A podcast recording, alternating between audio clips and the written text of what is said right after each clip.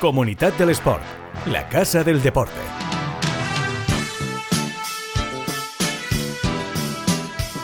Hola, ¿qué tal? Muy buenas. Bienvenidos a Comunidad del Sport, este espacio en el que damos cobertura a los mejores eventos, deportistas y clubes de la comunidad valenciana. Hoy traemos cosas nuevas, como siempre, en un episodio marcado por los éxitos de los nuestros. El primero del que vamos a hablar es el del Pasalcoy, uno de nuestros clubes potentes de hockey y patines que ha hecho historia. Se metió la semana pasada en los octavos de final de la Copa de Europa, reeditando sus mejores momentos en el viejo continente y triunfando con muchísima solvencia en la fase previa. El Alcoy está volviendo a llevar el nombre de la localidad de Alicantina por Europa y además tiene pendiente el reto de meterse en la Copa del Rey por segundo año consecutivo. Será a la vuelta de las fiestas, eso sí, de momento lo que hace el equipo de Lorenzo Pastor es seguir a buen nivel en la OK Liga Oro, a la que ascendió en, en 2021. Vamos a abrir el programa de hoy con su presidente, con Andrés Hernández que además ya nos está esperando. Y después hablaremos de nuevo de running, porque estamos en plena temporada alta de la carrera a pie en la comunidad. Venimos de un espectacular medio maratón de Valencia,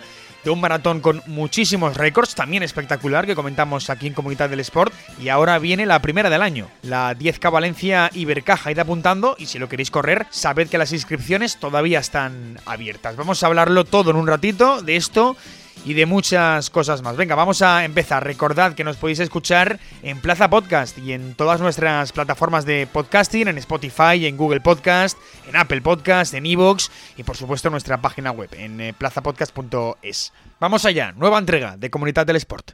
Comunidad del Sport, el podcast que da visibilidad a quienes más la necesitan. Venga, hoy vamos a empezar por nuestros eh, clubes y el que ha sido noticia esta semana, como ya hemos comentado en la, en la intro, es el Alcodiam, el Pasalcoy de hockey y patines, el eh, patín Alcodiam salesiano. ¿Por qué?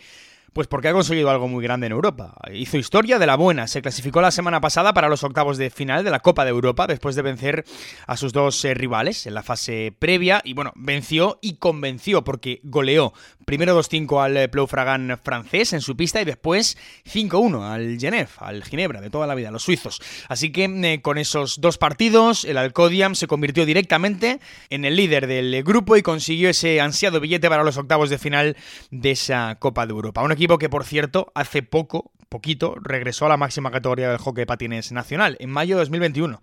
Ahí es nada, hace, como digo, eh, poco. Histórica esa clasificación. Y por eso queremos hablar con su presidente, un presidente longevo, porque lleva 14 años en el cargo. Andrés Hernández, ¿qué tal? Muy buenas. Sí, ya llevo 14 presidente y, y 11 más en el club, o sea, 25 o sea que, años, voy a hacer 25 años. O sea que para ti es histórica más que para nadie esta clasificación. Sí, bueno, sí, es histórico y estar en Europa siempre es un aliciente más a la competición esta más, digamos, más normal, ¿no? Que sí. la OK Liga salir fuera y con el nombre de Alcoy y con el nombre de todos nuestros patrocinadores, incluido la fundación, pues es un orgullo muy grande, sí. Claro, porque ¿qué supone para, para la marca Alcoy? Porque al final eh, lo que hace en este caso Alcoy, llama clasificarse para octavos en, en, Europa, en esa Copa de Europa, pues es también llevar la marca Alcoy fuera de España, ¿no? Como dices. Sí, Alcoy es nuestro nombre de, de PAS Alcoy, el PAS es Patino Alcoy en Salesiano y Alcoy uh -huh. nos conocen prácticamente en todos los sitios como el Alcoy, ¿no? Y entonces eso claro. da visibilidad a la ciudad y a nuestro deporte y bueno, es un deporte de, de una competición, dicen que la mejor del mundo, la española, sí. uh -huh. pero bueno, y estamos ahí con, compitiendo con todos los países europeos y intentando pasar fases, ¿no? Oye, ¿y, y ahora qué, Andrés? No sé si sabemos rival o cuándo lo sabremos. El día 29 eh, es el sorteo, uh -huh. ahí ya es un sorteo puro y duro sí. con todos los, los que están por ahí, que seremos a ver, octavos de final, son 16 equipos. Sí. Y, y, nos puede tocar, pues creo que españoles somos tres o cuatro, franceses dos o tres, alemanes hay o sea, alguno puede haber duelo español, ¿no, Andrés? Sí, puede ser. Sí, es bastante normal que sí. en octavos o en cuartos mmm, nos toque algún español, pero bueno, nosotros con la mala suerte que tenemos, que nos hacen viajar siempre fuera, pues no te extraña que nos toque un alemán uh -huh. o bueno, un italiano. Bueno, sería llevar a, a, Italia o Alemania en este caso el nombre de, de Alcoy, que siempre, que sí, siempre eso es sí. bueno. Bueno, entre los sí. líderes de los grupos restantes los tres mejores segundos em, y los equipos no clasificados del grupo de la Liga de Campeones. Es un poco, eh, un poco como ocurre en el fútbol, ¿no? Para que, para que nos entiendan eh, la mayoría de, la gente, más o menos como, como mm. es ese sorteo. No sé, Andrés, ¿qué expectativas tenemos? Si nos conformamos con estar en octavos o aquí no se relaja nadie. No, no. a ver, ya hace bastante años llegamos a la Final Four, que es la final a cuatro, y nuestro objetivo es poder llegar a la final a cuatro que se hace en una sede única, que puede ser cualquier país europeo. Y ese es nuestro objetivo. Depende mucho también de los cruces y de, pero vamos, eh, yo creo que cualquier equipo que nos toque mm, no van a estar muy contentos en que seamos nosotros los que jueguen contra ellos, ¿no? Y creo que tenemos muchas opciones, ¿no? Al final esto ahora es una lotería, en cuartos ya es menos lotería y, al final a cuatro ya es más complicado. Oye, Andrés, es curioso cómo habéis regresado un poco con toda la fuerza del mundo, ¿no? Porque en 2021 volvías a esa, a esa OK Liga, oro. Em, un año antes podríais haber regresado incluso, pero, pero bueno, recuerdo que la explosión del COVID, de la pandemia, pues os impidió un poco, ¿no? No recuerdo cómo fue entonces, pero, pero sí que os impidió un poco avanzar para poder al final de la liga, si no hubiese explotado la crisis sanitaria, poder haber competido por estar un año antes de vuelta en la OK Liga Oro. Sí, bueno, lo de la COVID fue un poco la federación, ahí yo siempre lo dije en aquella época y lo repito, fue una, un poco una cacicada porque mm. nosotros nos quedaba un partido, ¿no? Y se clasificaban los dos primeros, eh, el primero subía directamente, el segundo jugaba contra el otro grupo, pero vamos, que prácticamente nos quedaba un partido, podíamos subir directamente. Y lo que hizo la federación es que no bajara nadie de Hockey Liga y que solo subiera el primero de la plata, digamos, la segunda categoría. y nos quedamos a puertas un poco con cara de tonto. pero se cambiaron un poco las reglas del juego a mitad de la temporada. Sí, porque es que además a la, categoría nuestra le quedaba un partido y, a la primera categoría le quedaban cuatro o cinco. O sea que nosotros prácticamente la clasificación la teníamos ya. Y fue un poco, nos sentó mal, pero bueno, al año siguiente podemos, pudimos subir, conseguimos subir y jugamos la Copa del Rey también el año pasado.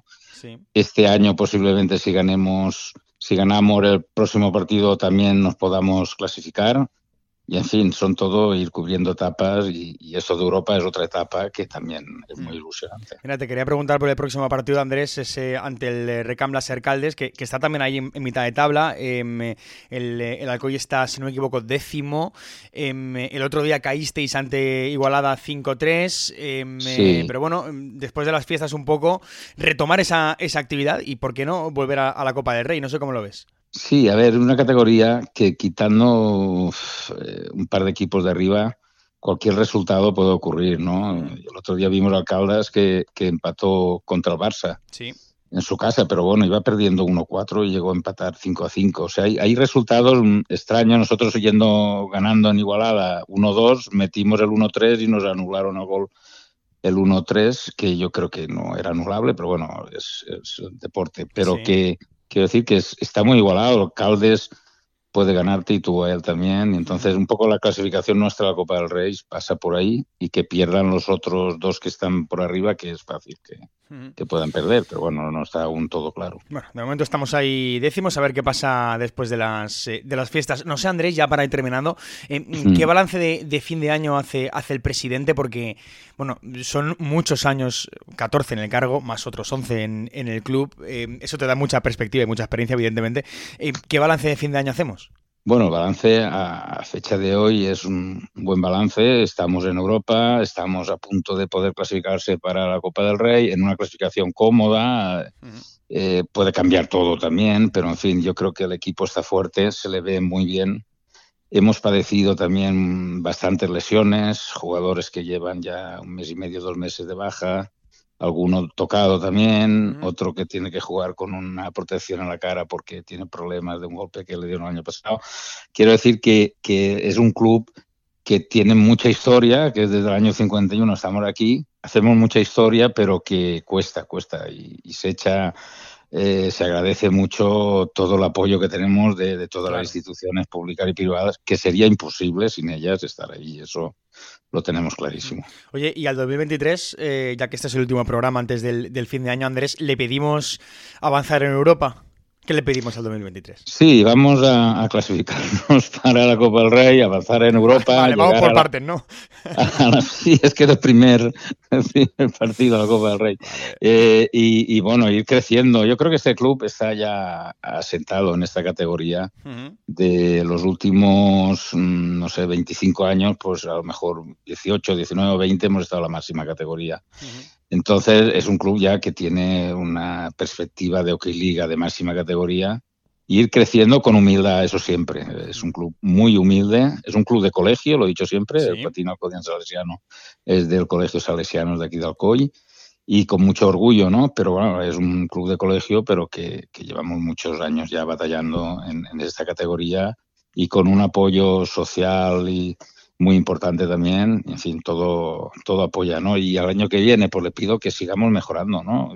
Todo lo que podamos y que nos respeten las lesiones un poco, eso también, porque es lo, principal, es lo principal. Bueno, pues ahí está. Em, Andrés Hernández, presidente del, del Pasalcoy, em, asentado en esa, en esa máxima categoría del hockey patines nacional, en Copa del Rey, ojalá, ya hablaremos próximamente. Y ya saben, en los, en los octavos de la Copa de Europa, ¿cuándo los tenemos? El 29 es el sorteo, pero ¿cuándo tenemos esos octavos? Bueno, eh, no sé exactamente, pero creo que es en febrero.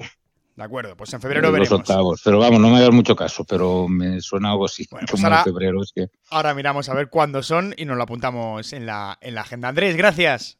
Nada, gracias a vosotros por vuestro interés. Comunidad del Sport, la casa del deporte.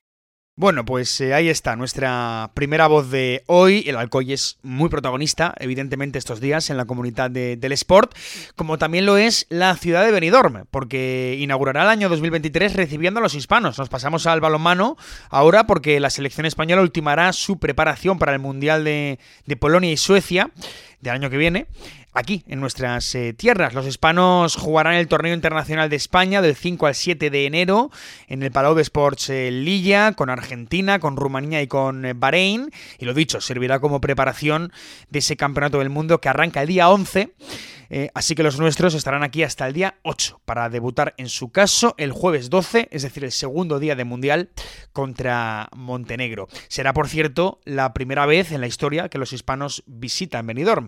Antes, las guerreras, la selección española eh, femenina, con nuestra Silvia Navarro, Lara González y Pablo Arcos, ya habían estado cerquita, muy cerquita, en Torrevieja, en ese campeonato del mundo que también tuvo como sedes a Castellón y a Giria. Por cierto, desde aquí un saludo y un recuerdo a Silvia Navarro, ya hablamos con ella en A Pie de Podio, el podcast del Proyecto FER, em, eh, por su lesión de, rodilla, de cruzado. Así que bueno, la comunidad sigue siendo una ubicación reconocida para el balomano nacional em, y este próximo jueves 5 de enero, España, Rumanía, en Benidorm, para abrir boca ya para preparar ese mundial. Y tenemos que contaros más cosas. Hemos hablado de hockey y patines con Andrés Hernández, pero ¿os acordáis de la Nations Cup de hockey hierba de, de Valencia, la primera y que se celebró en el Polideportivo eh, Virgen del Carmen de, de?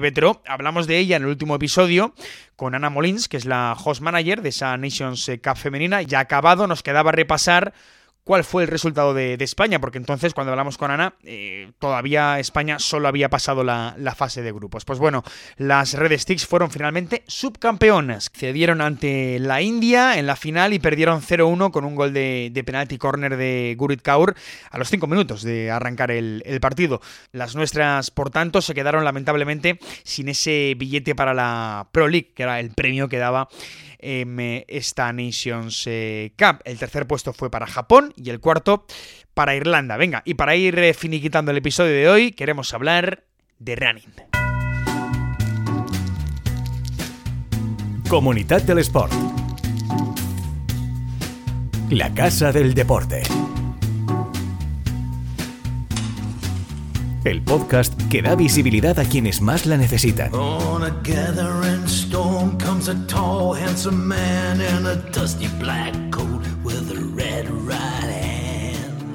Porque Valencia va a abrir en breve un 2023 de nuevo cargado de pruebas y haciendo grande su leyenda de Ciudad del Running. Bueno, antes que nada acabaremos 2022 con la San Silvestre, por supuesto, es la última del año, será el día 30 de diciembre, este viernes, a las 8 de la tarde. Y sin restricciones, que la crisis sanitaria nos había azotado bien fuerte en las últimas ediciones, por unas o por otras La de 2020 fue virtual, la de 2021 tuvo que ser suspendida por ese aumento, ese repunte de contagios y en esta tendremos más de 17.000 almas en las calles de Valencia por Navidad. Pero ya empieza el año eh, y Valencia será el segundo país del mundo con más carrera a pie en su calendario de 2023. Tenemos programadas aquí en nuestro suelo 19 de las 233 pruebas de ruta que se van a celebrar en, el país, en España. Solo nos superan en, en, China y la primera carrera del año es la 10K Valencia Ibercaja. Será el día 15 de enero, arranca a las 9 y media eh, ya había superado, por cierto, los 10.000 inscritos a un mes de la celebración de la prueba, así que pinta bien esta 10K. Queremos hablar con su director, con Alex Aparicio. ¿Qué tal? Muy buenas. ¿Qué tal, Mario? Buenas. Bueno, em, Alex, la 10K es siempre, yo creo, el tradicional pistoletazo de salida del año en la carrera a pie en, eh, en, Valencia y es un poco lo que hagamos de decir, ¿no? A un mes de la prueba ya se habían superado los 10.000, creo que estamos al 11.000 ahora en esta decimoquinta edición y yo creo que es una prueba un poco, Alex, que se beneficia del, de las ganas de correr, ¿no? Que tiene la gente ya para arrancar el año. Sí, así, así viene siendo desde hace, desde hace ya 15 ediciones, que son las que vamos a cumplir, y cuando elegimos las primeras fechas del año, normalmente es el segundo domingo del año siempre, este, mm. por, por avatares del calendario, es el tercero, pero bueno, es el día 15, que es muy, muy cerquita. Eh, sí, la gente tiene, tenemos, tenemos ganas de, empezar el año con buenos propósitos, un poco lo que pasa en primavera con los gimnasios, venga, va, pues claro. gimnasio, operación bikini, pues yo me pasa un poco lo mismo y, bueno, también es verdad que, que la prueba pues tiene, tiene mucha mucha fama, mucha tradición. Yo creo que más o menos lo estamos haciendo bien. El circuito es rapidísimo, eh, lo que hace que tengamos un montón de gente de, fuera que viene a Valencia, no necesariamente a nuestro circuito, pero bueno, a Valencia y a las pruebas que aquí se organizan a, batir sus marcas. Y, bueno, sí, es un cúmulo, un cúmulo de todo. Sí, eh, es una, es una distancia además bastante popular, yo creo. Alex, te quiero decir, eh, buscamos récords también en la 10K y ahora lo, hablaremos, por supuesto. Si quieres ir a hacer plus marcas en la 10K, hay que currar, igual que en, un maratón.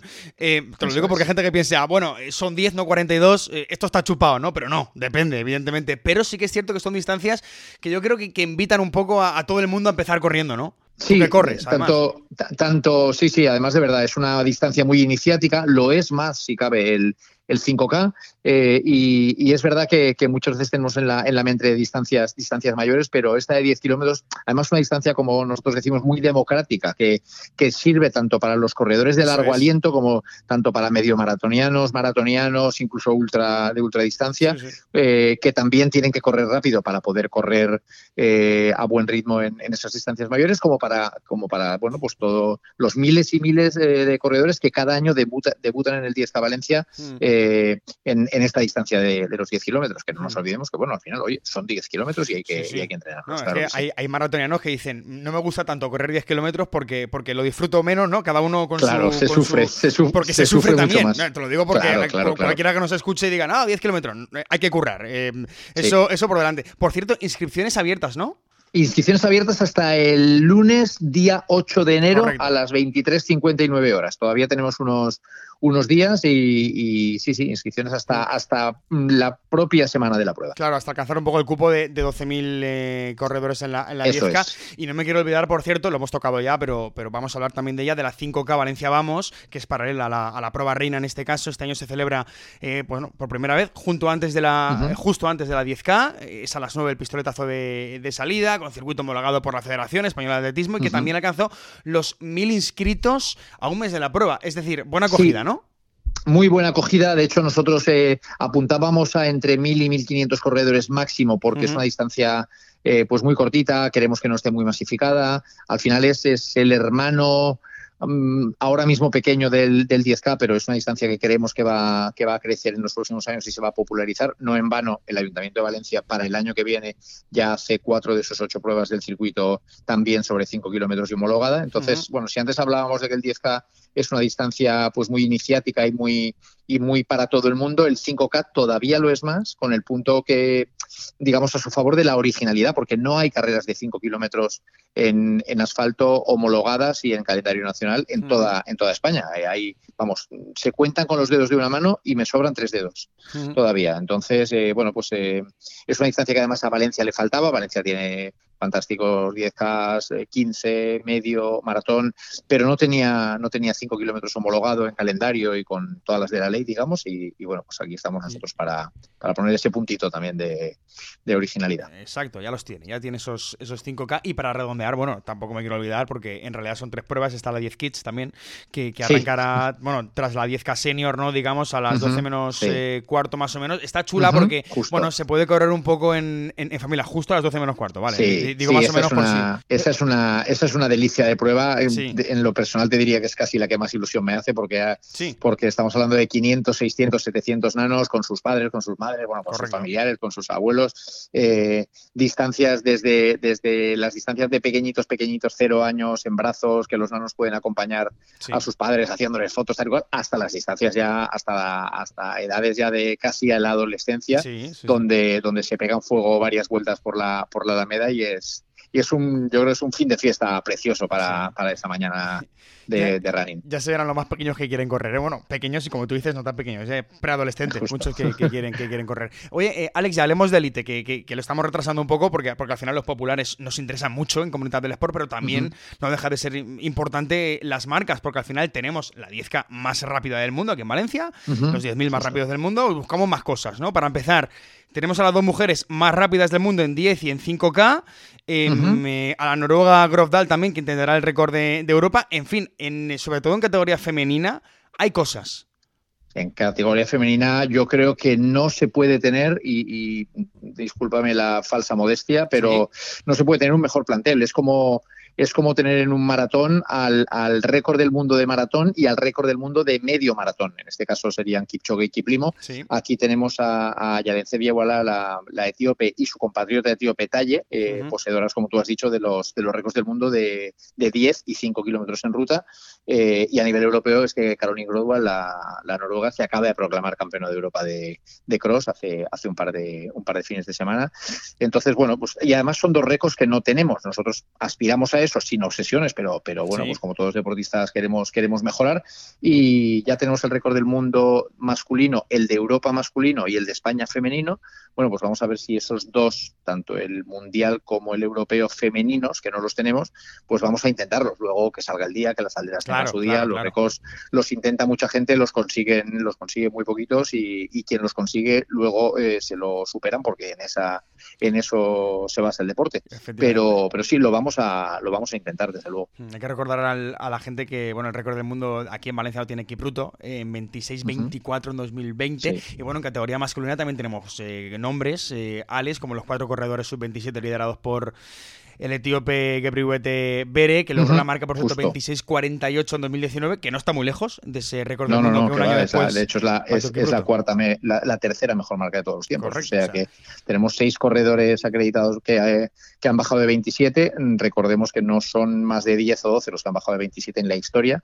Es decir, que, un buen remite. Y luego tenemos un par de debutantes que todavía no han corrido la distancia de 10 kilómetros, pero que, pero que apuntan excelentísimas maneras. Tenemos medallistas mundiales, medallistas olímpicos en fin, pues en hombres también. Y Jimmy Gressier, que es un, francés muy conocido que, viene también con el cuchillo, con el cuchillo entre los dientes para, para bueno, pues intentar poner ese, ese puntito de élite de élite europeo.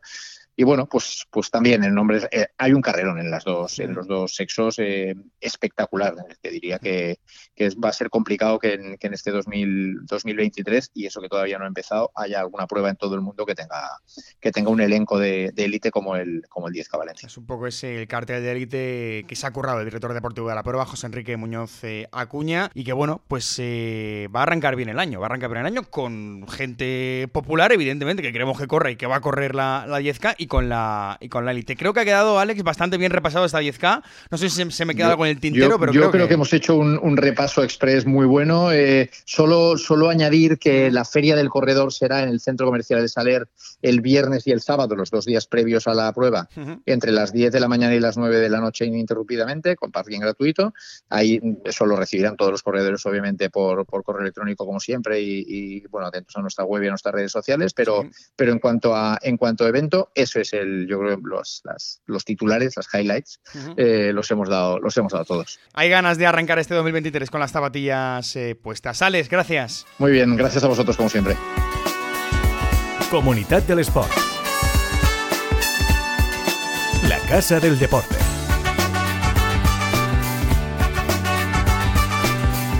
El podcast que da visibilidad a quienes más la necesitan. Bueno, pues eh, así se queda la comunidad del Sport a días de que arranque el año. Estamos dejando una comunidad muy deportiva y cada vez con más cosas, con más eventos, más clubes de éxito y por supuesto más deportistas. Nos vamos a marchar ya hasta 2023, contentos evidentemente por ese Alcodiam que poco a poco vuelve a escalar a la cima europea del hockey. Y ya lo sabéis, con las zapatillas puestas para empezar el año corriendo en la 10K o en la 5K o en la 10 Kids. Oye, este podcast es para todos los públicos. El caso, amigos, es correr, volver con zapatillas en Valencia, hacer deporte y recordad que tenéis toda la información en la página web de Comunidad del Sport, comunidaddelesport.com. Lo hemos repasado todo, pero si tenéis alguna duda, está todo ahí. Y en Plaza Podcast, y en Plaza Radio, y en plazadeportiva.com. Hasta el año que viene, sed felices. Adiós.